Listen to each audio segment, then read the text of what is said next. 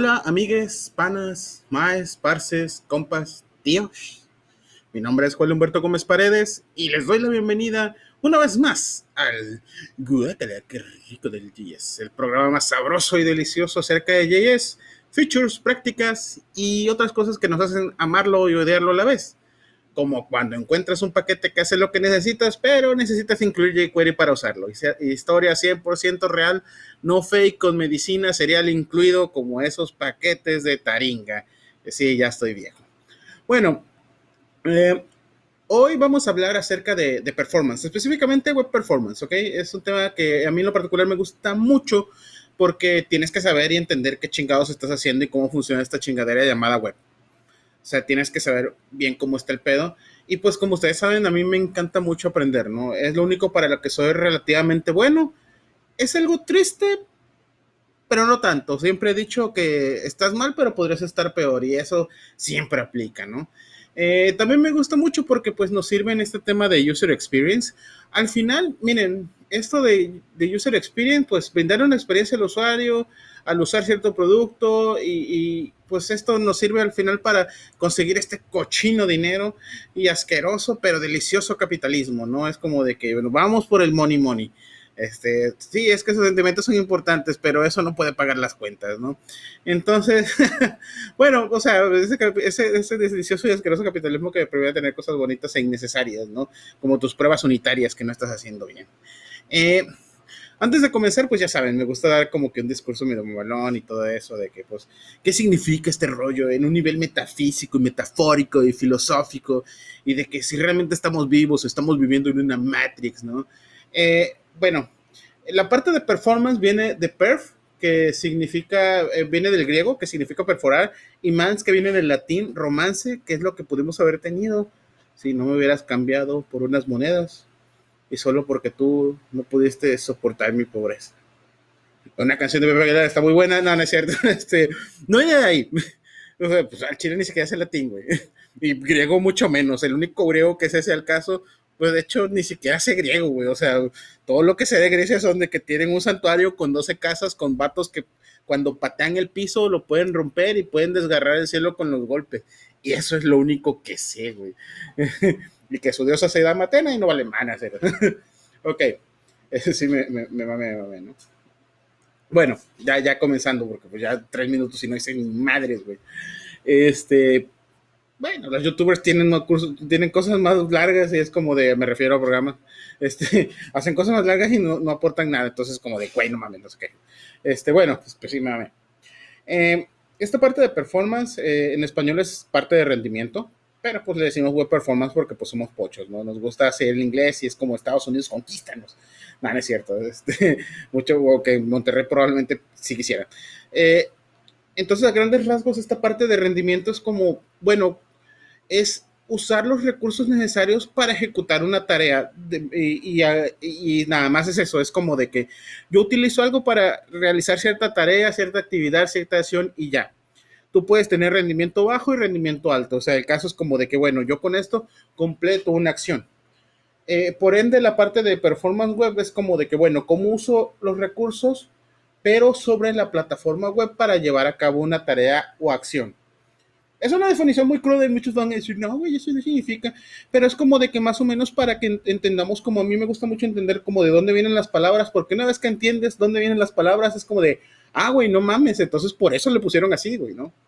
Eh, entonces, eh, es muy crudo, pero ahorita les explico, les juro que esto, esto, esto tiene sentido en algún punto, ¿no? Eh, cuando tú entras a una aplicación, realmente no entras porque, oye, pues este es el, el o no, este es el, el, el Papi, o este es el, este, ay, no me vienen al nombre más plataformas, casi no uso este pedo, pero bueno, o el Facebook, o el, o el Twitter, ¿no? Entonces, no entras realmente por el hecho de que sean las aplicaciones, sino lo que puedes hacer en ellas, ¿no? Entonces, a ti lo que te importa de estas cosas es que sea rápido y que sea fácil. Que esta, por ejemplo, es una, algo que se combina en la parte de UX, es como de que, bueno, que es intuitivo y que no sé qué, y que de alguna forma no te den que, eh, bueno, eso es un poco más de usabilidad, pero en fin, viene todo mezclado. Al final, todas estas cosas lo que hacen es como de que juntarse para brindarte algo que tú puedas usar, que sea rápido y que por ende al final los de estos cochino de dinero, ¿no? Bueno, en este trayecto nosotros vamos a emplear una serie de recursos en la plataforma web. Este, pues en el caso, desde, desde que entras a la página ya estás ejecutando un protocolo de comunicación sobre cierta red en la cual se, se, transportan elementos que pueden ser HTML, CSS, JavaScript, imágenes, fuentes, y en algún punto esto llega, va a ser interpretado de una forma por el navegador para finalmente dejarte acceder a, una experiencia, a una acción. ¿Ok? Eh, pues como ven en, este rollo, no nada más hay como de que, ah, pues esto, también por ejemplo hay otras partes involucradas, como por ejemplo puede ser la caché de los navegadores, ¿no? De que, oye, ¿cómo puedo yo manejar la caché? O tengo una cosa externa como Akamai, o tengo una ubicación, ¿sabes qué? Tengo un CDN, porque pues a pesar de que dices, ah, la web, sí, pero la web está presente en varios lados, ¿no? Es como de que, y entre más, ahora sí de que pareciera que no, pero entre más geográficamente estemos cerca entre, tengamos una ubicación cercana a nuestro usuario geográficamente, es, es, más probable que la, interacción sea más rápida, ¿no? No siempre se cumplen las reglas, pero en este caso de performance es como de que tú tratas de hacer como que abogado del diablo y dices, esto tiene que ocurrir por esto, por esto y por esto, pero al final hay veces que no ocurre, ¿no? Y hay veces que por ciertas razones que escapan más a, tu lógica, ¿no? Eh, y pues también está pues esta parte de los proxies, en fin, hay muchas cosas que no solamente, que ni siquiera es como de que un usuario normal está consciente de que, de qué pasa, ¿no? E inclusive los desarrolladores tampoco están conscientes de que, ocurren estas cosas, ¿no? Y es un tema muy complejo, la verdad, y es como de que eh, literalmente me llevaría horas estar explicando esto, e inclusive lo que pensado es como dar como que un resumen y, vamos a entrar a estas partes como de que de manera muy genérica y quizás en algún momento si lo requieren, pues ahí tienen mis contactos de redes sociales, pues podemos hacer algo como de que performance en imágenes, performance a ahora sí de que algo un poco más a, bajo nivel, ¿no? De cómo se hacen cierto tipo de optimizaciones. Bueno, entonces voy a resumirlo en pequeños puntos, porque les digo, esto se puede poner muy extenso, ¿no? Ya llevamos siete minutos, es como de que, güey, no he dicho ni madres, ¿no? Es igual. Bueno, lo primero que tenemos que hacer es como entender cómo funciona el navegador. O sea, el navegador simplemente es una, una, herramienta a través de la cual yo consumo recursos. HTML es, un, es uno de los recursos que me permiten cargar otros recursos, ¿no? Entonces, si tú, por ejemplo, no estás ejecutando, eh, si tú tratas, tú no puedes ejecutar JavaScript si no tienes HTML. Entonces es como de que, sí, ese, el, HTML es como el core principal de cómo se cargan los recursos. De hecho, eso es un tema muy interesante que he hablado con un amigo que se llama Jorge, que él, por ejemplo, se cabreó porque es español. Saludos, tío, si es que estás escuchando esto, y si no, pues de todos modos te mando un saludo el, el, el vato dice que le cagaba que no importa, no cargaban los imports de HTML porque dice, güey, es que el HTML es la base de cómo funciona la web. Y digo, güey, tiene razón, pero los eliminaron y digo, pues si era tan bueno, ¿por qué se murió, güey? Entonces, eh, igual es como de que, no sé, hay veces que la web no se mueve en el punto de las mejores decisiones, sino es como a veces más marketing, sí, porque así funciona el mundo y sí, también la tecnología se mueve alrededor a veces de eso, ¿no? Pero, que bueno, entender cómo funciona el navegador, cómo consumen los recursos. Los recursos tienen prioridades también. Y dependiendo del tipo de recursos se, va, se van a ejecutar una serie de operaciones. Por ejemplo, cuando yo estoy cargando CSS por lo regular, eh, el navegador lo que hace es jalar el HTML, empezar a interpretar el DOM. Ah, ok, voy, voy creando mi DOM, voy creando mi DOM, pero en un momento dice, oye, detecto CSS, ¿sabes qué? Para el pintado porque no sabemos si esto va a modificar el pintado. Va, sobres, dale, Seguimos cargando y entonces nos encontramos un JavaScript y dice, para, para, para, no sabemos si esto va a modificar el DOM. Entonces, hasta que no tengamos esto, no eh, vamos a, parar esta parte de, crear el DOM. Por eso, no sé si alguna vez vieron, y si lo vieron, ahora ya saben el por qué. La gente normalmente agarraba el JavaScript y lo ponía hasta abajo, porque dice, yo lo que quiero es que esto pase hasta que ya todo mi DOM se interprete para que no haya JavaScript, porque el JavaScript es un recurso bloqueante porque también eso depende mucho de, cuando tú ejecutas JavaScript, es como de que al final tu JavaScript y todo lo que es, eh, ahora sí de que las operaciones de pintado y todo eso en tu navegador corren en un single thread, porque JavaScript es single thread y porque el browser te maneja pues ahí un single thread y es como de que no pueden estar los dos ocupando el mismo espacio a la vez, aunque tengan obviamente tareas distintas y es como de que, vato, si ejecutas JavaScript, paras el pintado, fin. Y por eso lo ponían hasta el final, hasta que llegaron las, las etiquetas async and differ. Async es como de, güey, no hay pedo, no pares el parseo, tú dale, güey, date como magnate. Y el differ de que, vato, espérate a que esto termine para poder ejecutarte, güey, porque no sabes qué pueda pasar. Y son de cosas como que muchas veces la gente ha tenido errores y ni siquiera sabía por qué, pero es el hecho porque no entendemos cómo funciona la plataforma, ¿no? Entonces, los recursos, cada recurso también se carga con cierta prioridad. Por ejemplo, HTML tiene una prioridad alta, CSS tiene una prioridad alta, JavaScript tiene una prioridad, no me acuerdo si es mediana, pero no es alta. Y por ejemplo, eh, las fuentes y este tipo de recursos que no son necesarios quizás para mostrar una web en una primera instancia, tienen una prioridad que es baja. Porque dices, vato, no lo necesito para poder, eh, para empezar a renderizar. Aunque nosotros hasta cierto punto entendemos que sí. Y, también hay formas de cambiar esas prioridades, ¿no? Podemos eh, usar la etiqueta link y decirle, oye, ¿sabes qué? Carga, haz un prefetch, haz un preload. En fin, cambiar la prioridad de los recursos que nosotros manejamos para poder eh, controlar cómo se cargan, ¿no? Eh, pero en fin, esa es otra cosa, ¿no? Y algo muy importante es como, por ejemplo, entender cómo se lleva esta parte de renderizado. Les digo, hay, hay todo, es, esta parte se llama Critical Rendering Path, que es como de que desde que yo obtengo las cosas necesarias para renderizar, ¿cuál es el procedimiento que se hace para que yo pueda visualizar algo? Eso es algo muy, muy importante y yo cada vez que pregunto, ¿alguien entiende qué es el Critical Rendering Path? No, güey, ¿cómo te dices que haces web y no, no sabes eso, no? Pero el caso es como de que, bueno, también no es necesario como de que saberlo para poder hacer web, ¿no? Pero pues les digo, esta parte de optimización requiere que sepa ciertas cosas. Y otra cosa es, bueno, otro punto sería, bueno, ya entendimos que, bueno, la web, conjunto de recursos, cada recurso se carga con cierta prioridad, se interpretan y se ejecutan de manera distinta, bla, bla, bla, bla, bla, bla, bla, bla. Y llegamos a la parte de tipos de performance, ¿ok? Yo normalmente, eh, pues sigo esta parte como la tienen en la documentación de Google, porque es como de, ah, huevo, sí, jala chido. Que es la parte que dice, la, parte de loading performance y la parte de, este, de, de rendering performance. Loading es cómo yo cargo los recursos. Por ejemplo, puede ser el protocolo, puede ser el tamaño de tu, de, de, del recurso que estás cargando, eh, eh, o sea, todo lo que implica cuestiones de peso y de transporte. Es como de que, bueno, cómo hago que sea eficiente esta parte de, de, carga, ¿no? De cómo lo cargo, cómo lo obtengo. Y después viene esta parte de rendering performance, que es un, güey, ok, una vez que ya tienes este rollo, ya está cargada tu aplicación, es como de, vato, eh, los recursos, cómo los estás utilizando. Por ejemplo, JavaScript, es como de que qué tareas estás ejecutando con JavaScript, si en tus estilos, por ejemplo, estás agregando selectores muy, muy, muy concretos y los estás agregando a cada rato, entonces haces que cambies, por ejemplo, el árbol, tú tienes normalmente el árbol de DOM, pero también tienes un árbol de CSS que, que, que, interpreta quién es, qué, qué rama o qué nodo va a tener ciertos estilos, entonces es como de que es complicada esta parte, ¿no? Es como de que ya, ya es una parte no solamente de, ok, ya se cargaron, ya chingó su madre, ya, ya tienen los recursos que puede necesitar para utilizar y ahora es cómo los utilizo y cómo opero, que es una parte también bastante importante. Les digo, pueden encontrar más de esto en Google, pero es como de, hay muchas cosas en esta parte de loading performance que es bueno. Tienes que optimizar tu CSS, tienes que utilizar la menor cantidad de selectores específicos. Cuando uses un, digo, más bien, entre menos elementos afecte tu estilo, va a ser mucho mejor porque es como de que, eh, y entre menos complejas sean las reglas también, o sea, son, cosas que sí, sí impactan en cierto momento, ¿no? Eh, y pues también, por ejemplo, nosotros tenemos esta parte de, ah, sí, vamos a agregar todo dentro de un bundle y dices, ¿sabes qué? Pues sí está chido, pero luego tu bundle termina agregando no sé qué y terminas agregando dependencias que ni siquiera necesitas.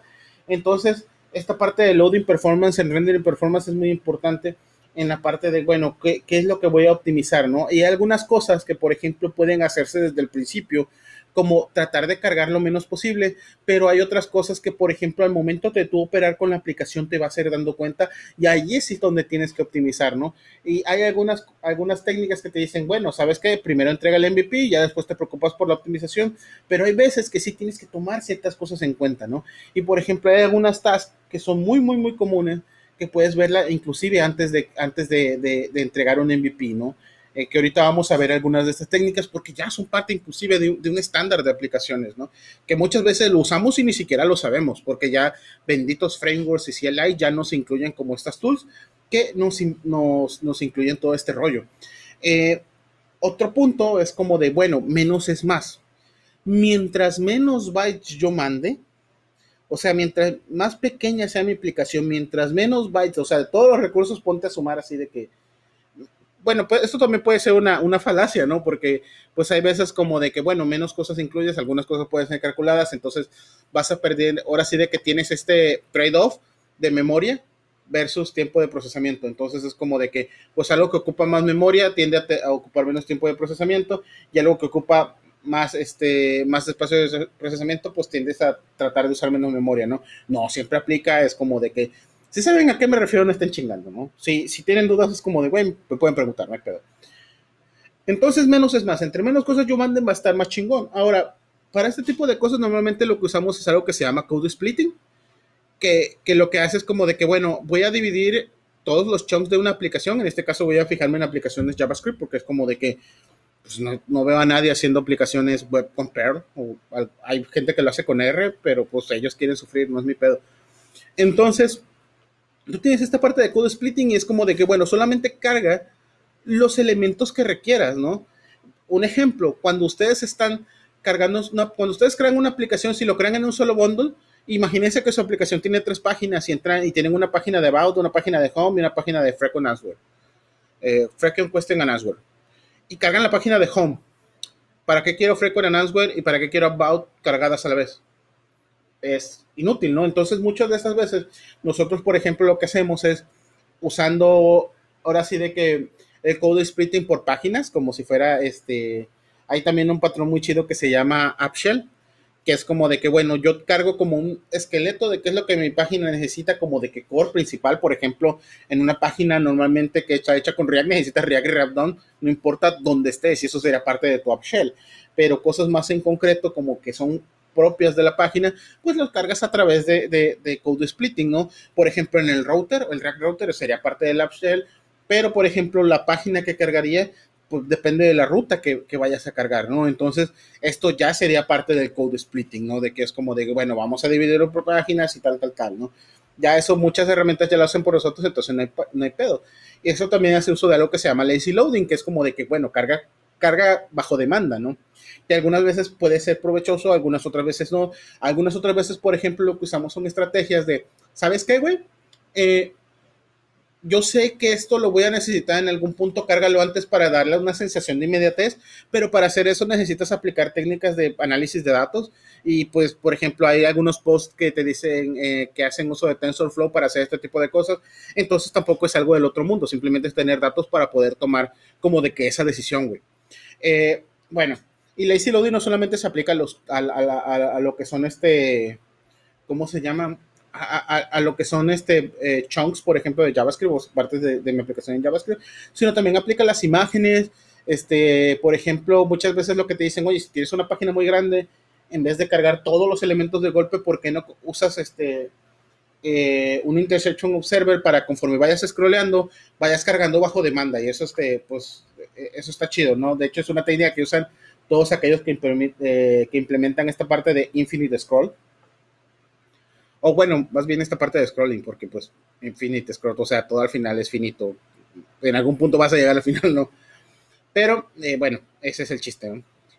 Eh, esta parte también de tree shaking, yo lo que le digo a la banda es como de que, bueno, hay veces que tienes paquete como Lodash, que tienen como X cantidad de paquetes, o sea, porque tienen muchas funcionalidades, pero vato, tú solo estás cargando por tres funciones, y es como de, güey, ¿por qué metes todo, este, todo esto en el bundle si solo necesitas tres funciones? Y entonces es como de que lo que haces es, eh, ya sea que configures eh, directamente Webpack para que solamente cargue ciertas funciones o puedes utilizar también este Lodash eh, que tiene ECMAScript, de módulos de ECMAScript para que simplemente es como de que, vato, solamente carga lo que necesitas. y eso es como, por eso les digo que menos es más, ¿no? Es solo carga lo que tu cuerpo necesita. Parece comercial de esa madre de depurar, ¿no? Madre, ya llevamos 19 minutos, güey, y voy apenas a la mitad. Esto está valiendo madre, güey. Bueno, no hay pedo, güey, este, coman chido.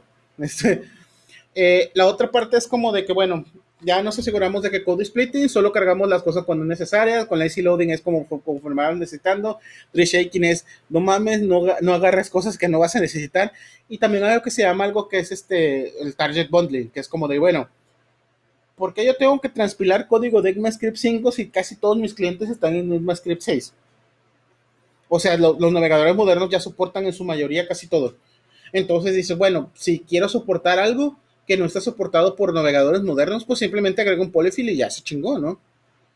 Entonces, por ejemplo, hay formas de que yo le puedo decir a Babel que haga esto y esto va a reducir significativamente mi bundle porque ya no voy a estar incluyendo, eh, eh, en algunas cosas tengo que incluir polyfills a la de huevo porque no soporta y en otras es como de que, bueno, voy a incluir solamente los polyfills necesarios para que esto funcione, ¿no? Y eso está bastante genial, pero para eso tienes que conocer esta parte de browser list y es como de, tienes que aprender a configurar tu Babel, muchas herramientas como de que ya lo tienen, pero entonces les digo, no es tan complicado. Y otra cosa que les recomiendo es usar un analyzer. Eh, muchas herramientas ya tienen su analyzer que te permite visualizar, por ejemplo, qué paquetes incluye tu bundle final. Y entonces con esto dices, vato, estoy, ¿por qué estoy agregando esto? Yo, por ejemplo, en uno veía que estaba cargando un chingo de iconos, así güey, pinche paquete, 5 megas, no mames. Y al final lo que me di cuenta es que un vato estaba cargando, este, estaba cargando con módulo, eh, estaba usando sintaxis de require.js y entonces esa madre no te permite hacer tree shaking y entonces estamos agregando todos los iconos y dije, güey, no te pases de lanza, güey. Y ya pues lo corregimos y pues al final como de que se evitó, ¿no? Pero pues muchos, algunos de ya fueron y, y, no teníamos idea del por qué estabas agregando todo eso y es como de que no te pases, güey.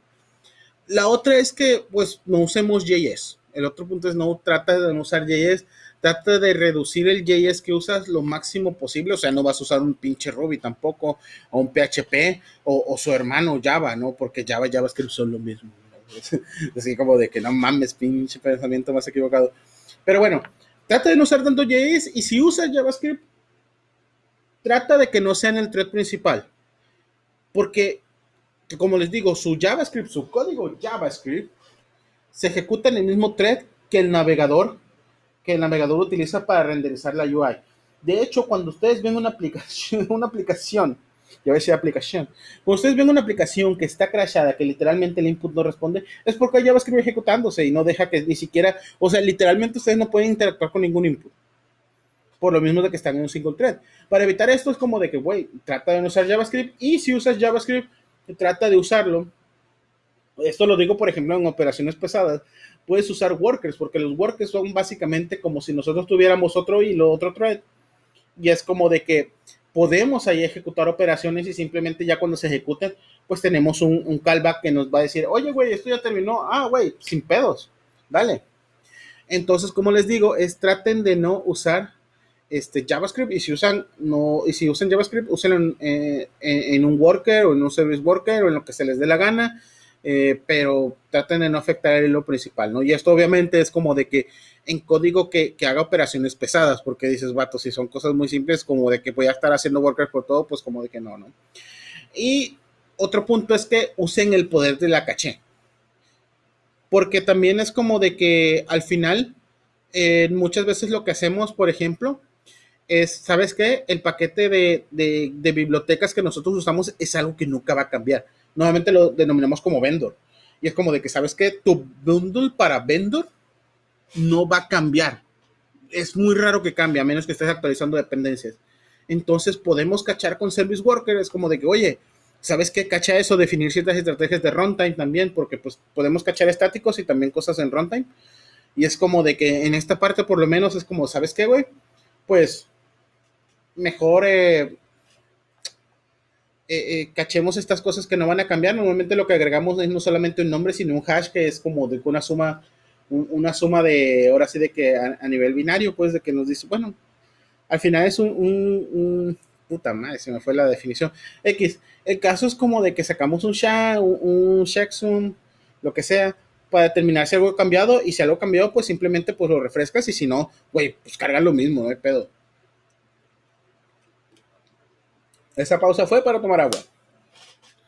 ¿Por qué? Porque pues hablar un chingo me, me, da ansiedad y, me da sed. Y es lunes, entonces no puedo tener sed de la peligrosa. Qué feo, ¿no? Eh, y por eso aquí en esta parte pueden usar Service Worker. O Service Worker pues es algo que es nativo de la web. Este, y también es como de que pues ya muchas herramientas ya lo incluyen, ¿no? Entonces pues mal pedo, pueden usarlo, güey, no es algo del otro mundo. Sí, y si no, y si no pueden, díganme y armamos un pedo de Service Worker acá, un pinche, eh, algo, güey. Bueno, ya sabemos cómo, cómo está el pedo, ya sabemos que hay algunas cosas. Ahora, ¿cómo comenzamos a optimizar? Porque dice, mira, esas cosas que les platiqué, hay algunas cosas que ni siquiera necesitas estar a nivel, o sea, de que la, la puedes hacer en chinga, no hay tanto pedo. Bueno, sí hay pedo, pero es como de que lo puedes hacer sin tener la aplicación corriendo porque ya es como ya defines estrategias y lo puedes hacer inclusive desde antes, ¿no? Está el lazy loading, tree shaking, conforme tú vas desarrollando la aplicación vas diciendo, ah, voy a agregar esto aquí, esto acá, esto acá, este, y, pues ya vas a saber que tienes operaciones pesadas. Pero cuando una vez que tú ya entras a producción es otro pedo distinto porque a pesar de que tú tengas métricas y optimices, necesitas otras cosas. Me, me he estado dando cuenta que estoy viendo esta cosa con mucha excitación o sea, no, no tengo parado nada, se lo juro, pero lo, digo porque es como de que me estoy emocionando mucho porque me gusta mucho este tema. Sobre todo en español, porque luego en inglés me, me, un poco. Pero bueno, lo primero que tenemos que hacer para optimizar es comenzar a medir. ¿Cómo comenzamos a medir? Bueno, nosotros usamos una cosa que se llama Core Web Vitals, que es como de que va a medir como ciertos aspectos de su aplicación. En, entre estos hay algo que se llama Largest Contentful Paint, que es básicamente, oye, este, cuánto tiempo tarda en mostrar algo, algo significativo al usuario. Tenemos el First Input Delay, que es como esta parte de interacción, que es como de, bueno, ¿cuánto, cuánto tiempo tarda en mi, la primera entrada o el primer input que yo voy a tener, algo interactivo, en poder, eh, eh, en, eh, que se pueda interactuar con él. Y el Cumulative Layout Shift, que es, bueno, una vez que yo tengo algo visible, qué tan estable es. Por ejemplo, hay esas cosas que se mueven para arriba, para abajo, es como de que se mueve a un lado, porque como estamos generando DOM, se van cambiando algunas cosas y es como de que, vato, eso no está chido, ¿no? Pero pues es como de que, pues, parte de la web, ¿no? Y tiene sus métricas y este tipo de cosas es como de que entró por una iniciativa de Google por algo que se llama este Web Vitals, ya después como de que el core es como de, mira, vato, esto es lo que aplica. Y, pues muchas, por ejemplo, herramientas de Real User Monitoring, por ejemplo, New Relic, ya incluyen este tipo de métricas. Inclusive, por ejemplo, alguna, algunos eh, CLIs que ustedes usan para generar sus aplicaciones, ya te incluyen este, esta parte de Code Web Vitals, porque es bastante importante y como de que todo el mundo está diciendo de que, güey, hay que seguir este pedo, ¿ok? Dice, va, güey, sin pedo, jalo. Este, también, por ejemplo, cosas como Lighthouse también ya las incluyen. Este, pero hay una parte que es muy importante, que es como de que, bueno, si bien tú puedes medir eh, usar ya sea, por ejemplo, algunas, eh, algunas herramientas para medir eh, directamente en tu máquina. También es importante que no nos basemos solamente en estas métricas, porque estas métricas están basadas en nuestra máquina. Y entonces lo ideal sería, por ejemplo, medirlas directamente desde el cliente, como en el caso, por eso necesitamos unas herramientas, herramientas como New Relic o Dynatrace o algo que nos permita, como de, ¿sabes qué? voy a tomar estas métricas y las voy a almacenar y entonces te voy a presentar un reporte en base a eso. Es muy importante tomar métricas del usuario, obviamente con su consentimiento, siempre con consentimiento, todo con consentimiento. Este, bueno, al menos este tipo de casos, mientras no manejes datos sensibles, pues no hay pedo, ¿no? Eh, porque, por ejemplo, Core Web Vitals tiene métricas de laboratorio y es como de que hay algunas cosas que solamente se pueden medir en la vida real, ¿no? Eh, tienen que medirse en la vida real, puta, ya vamos a llevar media hora, no mames, güey. Bueno, voy a apurar. Este, eh, otra cosa es que traten de utilizar los frameworks CLI que ya tengan. O sea, a menos que, a menos, por ejemplo, que manejen muy bien cómo se hacen las optimizaciones y cómo se hace ese rollo y quieran eh, darle un plus porque, por ejemplo, Creator no siempre tiene como de que todas las cosas o, cualquier, miren, cualquier herramienta que haga cosas por ustedes les va a estar ocultando cosas. Inclusive, si ustedes usan Webpack, como es mi caso, les van a estar ocultando cosas, pero me ocultan menos que Creator ¿no? Eh, entonces, si ustedes quieren hacer algo custom desde cero, pues no hay pedo, siempre y cuando como de que entiendan, por ejemplo, cuál es el valor que les agregan estas herramientas por defecto y ustedes sepan reflejarlas en su aplicación. Por ejemplo, Creator ya les incluye esta parte de, de Core Web Vitals, se incluye esta parte de Service Worker, o sea, no es como de que funcionen desde cero, pero ya, ya tienen como de que, mira, esto ya lo puedes emplear y así lo configuras, este ya tiene algunas partes de, de, este, de optimizaciones para dividir chunks de acuerdo a, ciertos criterios, en fin, ustedes lo pueden modificar siempre, y cuando, pues, o sea, lo hagan por su propia cuenta. Al fin y al cabo, un framework como que les dicta, bueno, un framework, una, una CLI, les dicta cómo tienen que trabajar, ¿no? Yo le digo framework porque al final es como de que toman cosas de trabajo, ¿no? Eh, ah, rayos voy a llegar a 30 minutos, entonces esto se va a cortar. Eh, voy a subirles ahorita otra parte, esto se va a dividir en dos, eh, pero pues, eh, bueno, Esta es la primera vez que me pasa, pero digo, es como de que la verdad es que está muy bueno. Entonces, ahorita le voy a parar y voy a volver a grabar otra cosa, ¿no? Entonces me quedé en lo de frameworks, vamos a seguir con Custom Metrics.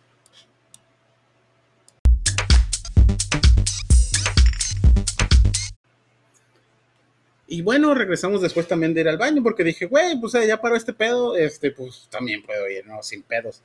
Este, sí, no me había fijado que esta madre solamente te deja grabar 30 minutos en el browser, eh, porque pues estoy usando mi micrófono y todo ese rollo, y es como de que me da un chingo de hueva tener que editar audio, y eh, es en fin. Luego directamente desde la plataforma que hizo Anchor, se lo recomiendo, es como de que es bastante fácil y me evita tener que aprender cosas, entonces es como de, güey, está perfecto. Eh, bueno, ya pasamos por esta parte de, yo le digo frameworks y light, realmente no son un framework, pero es como de que, güey, pues al final son herramientas, ¿no? O sea, este, perdón, pues si confundí el término, no, no, no me voy a poner exquisito con esas cosas, saludos al Arqui. Este, bueno, después tenemos como de que, ¿sabes qué? Pues todo esto que te he dicho, pues simplemente es para cómo se cargan algunas cosas, ¿no? Pero aquí viene la parte realmente buena, que es, ¿sabes qué? Yo necesito medir ciertas operaciones que hago dentro de la aplicación. Y eso es algo un poco más complejo porque pues no tienes como que un framework que te diga, ah, ponlo en esta línea de tu código, ponlo aquí o ponlo acá, ¿no? Tienes que te dicen, ¿sabes qué? Vamos a utilizar algo que se llama Custom Metrics, que es de que a través puedes usar, usar por ejemplo, esta cosa de Performance API, que es parte de tu browser, y es como de que puedes tomar eh, como de que ciertas métricas usando el tiempo, eh, y ya simplemente pues declaras ¿sabes qué? Quiero capturar este, quiero declarar esta label aquí y quiero cerrar esta label acá. Y entonces ya esas herramientas, ya lo que, bueno, más bien esta API, ya lo que hace es como de que, ah, pues ya una vez que tú digas, ya, ya tomas, quieres tomar la métrica, es como de que, ah, pues quiero que me des todas las entradas y ya te da como de que esta parte del timing que, que duró cada una de ellas, ¿no? Y está bastante chida, ¿no? Eh, entonces, pues puedes usar el Performance API para hacer custom metrics. Posteriormente la puedes subir a cualquier, cualquier herramienta que tenga, ya sea tu base de datos, o puedes utilizar algunas herramientas de estas de user monitoring para subir estas cosas y posteriormente poder hacer un análisis de cuánto tardan algunas cosas, qué está haciendo tu usuario y este tipo de, y este tipo de cosas que parece que sí nos importan. Eh, otra de las cosas que pueden hacer para optimizar es entiendan cómo funciona el framework o la biblioteca o lo que sea que están usando, lo que sea, y cómo funciona su cochino ciclo de vida, ¿saben?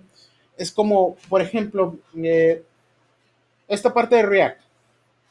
Dicen, no, es que pinche React y que no sé qué. digo, mira, pues es lo que me da de comer. No soy tan naco para poner así como de que una foto que diga, gracias React con algo que me compré, ¿no? Porque pues tengo prepa terminada. no es cierto, güey, es pura desmadre. No, si lo digo en serio. No, no es cierto, güey. Sí. Solo el mundo lo sabrá, güey.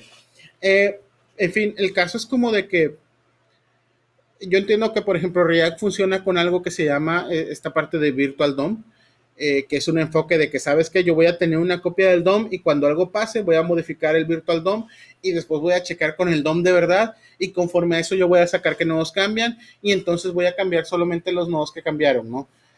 Al final, por ejemplo, para determinar que no cambia, pues obviamente tiene que regenerar el virtual, regenerar el DOM, su, virtual DOM, para poder checar esto, ¿no? Entonces, cada vez que cambia un estado, hay cosas que se regeneran, bla, bla, bla, y es como de que dirías tú, no mames, güey, eso toma un chingo de tiempo. Realmente no tanto, ¿no? De hecho, la parte del algoritmo de diffing es como de que no es tan complicada, no, bueno, en el sentido de que no tarda tanto. Lo que te mata el tiempo es eh, hacer las modificaciones. Lo costoso realmente es modificar el DOM de verdad, ¿no? Entonces es como de que una vez que entiendes esto, es como de que, sabes que no me voy a preocupar tanto por esta parte, tengo que ver cómo evitar que se rendericen cosas que no, no requiero. Y es como, ¿qué es lo que ejecuta un render? Por ejemplo, eh, normalmente cuando estamos empezando con React, es como de que, ah, un elemento, por ejemplo, tenemos esta, el ejercicio clásico del este, to-do list yo tengo una lista y tengo un input, voy, voy capturando, pum, agrego y pum, se agrega un elemento a la lista. Pero entonces como de que todo está en un mismo elemento y es como de que, ah, estoy agregando cosas. Y entonces, por ejemplo, si usas la React Developer Tools, te vas a estar dando cuenta, oye, estás renderizando la lista una y otra vez, pero no, no, ni siquiera es necesario porque lo único que está cambiando es el input. Entonces, aísla el estado del input. Cuando ya se vaya a agregar, ahora sí agrega un elemento directamente a la lista y eso va a renderizar esta cosa. Entonces, ya en vez de renderizar una lista y un input, estás solamente renderizando este, eh, en el input solamente renderizas el, el, nuevo, o sea, el nuevo estado del input y no estás renderizando la lista que puede tener n cantidad de elementos, ¿no? El caso es como de que tratas de aislar todos estos eh, componentes que funcionen de manera atómica y es como, obviamente va a haber algunos que no, no funcionen de esa manera, pero lo importante es que ustedes ya tienen como de que esta parte, ¿no? Eh, ya saben como de que, ah, pues es que debo de tratar de que los componentes estén lo más aislados posible y, y lo, a medida de lo posible lo menos conectado posible. Y también es como de, oye, eh, normalmente es como de que hacemos uso de entender cómo funciona esta parte de, bueno, cuando un componente se vuelve a renderizar, pues realmente si es un componente funcional todo el tiempo. Entonces lo que haces es agregar este memorization a algunos componentes.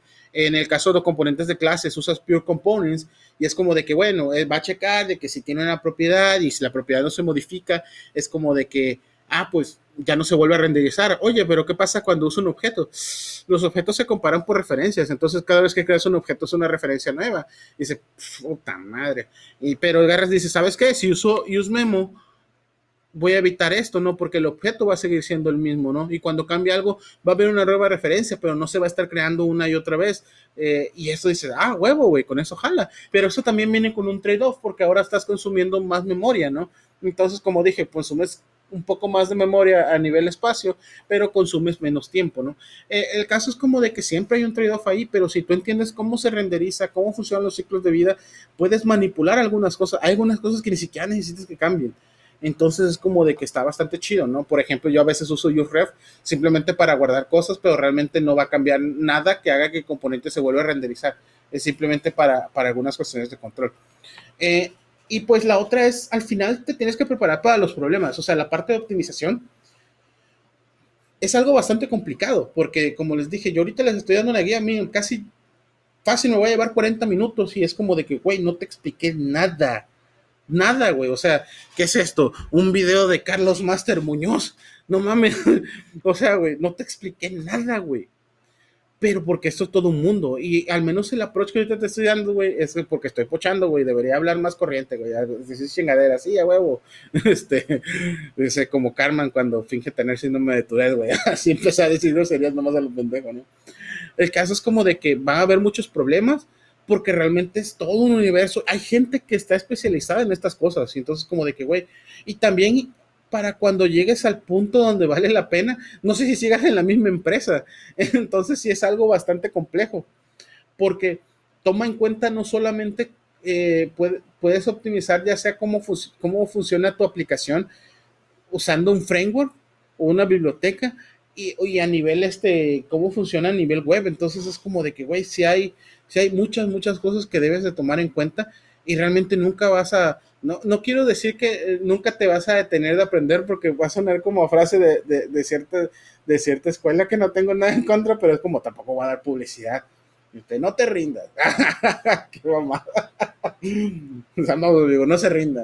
Este, todo este, este código va a estar bastante sencillo, ¿no? Saludos a mis compas de plataformas, que ya saben que los estimo, ¿no? Y, bueno, es que sí. Sí, o sea, esto te va a meter en muchos problemas, pero al final es como de que eh, esta parte es un diferenciador, es algo que va a hacer que, tu, eh, que prefieran tu producto. Al final es como de que, bueno, cualquiera puede copiar tu plataforma, pero hay veces como esta parte de optimizaciones es como de que no todos la pueden hacer y es como de que no hay como de que una bala de plata que sí, a huevo, haces esto y tu aplicación siempre va a jalar porque también hay problemas. Por ejemplo, si tienes, en mi caso a mí me tocó una aplicación legacy que no me está dejando hacer lazy loading. Es como de, güey, ¿por qué no me dejas hacer lazy loading? Es como, vato, esto funciona en mi máquina, pero no funciona producción, maldita sea. Eh, pero pues es como de que parte de y es como te, lo que tengo que arreglar si quiero que esta madre funcione chido, ¿no? Pero pues si no, es como de que, pues, ay, pedo, güey. Eh, y pues bueno, eh, esto ha sido todo, amigues. Nuestro próximo podcast eh, tendrá el título Quiero checarte el CSS, ¿no? Eh, vamos a hablar de metodologías y pues algunas cosillas ahí para hacer estilos, que cosas que sea esta parte de, de crear CSS, pues algo un poco menos masoquista y menos tóxica que las relaciones que, que mantenía con ciertos, nada, es cierto, así de que, ay, güey, así de que quedaste, ¿no? bueno amigos, esto ha sido todo. Recuerden, pásenla sabroso y codeen delicioso. Hasta.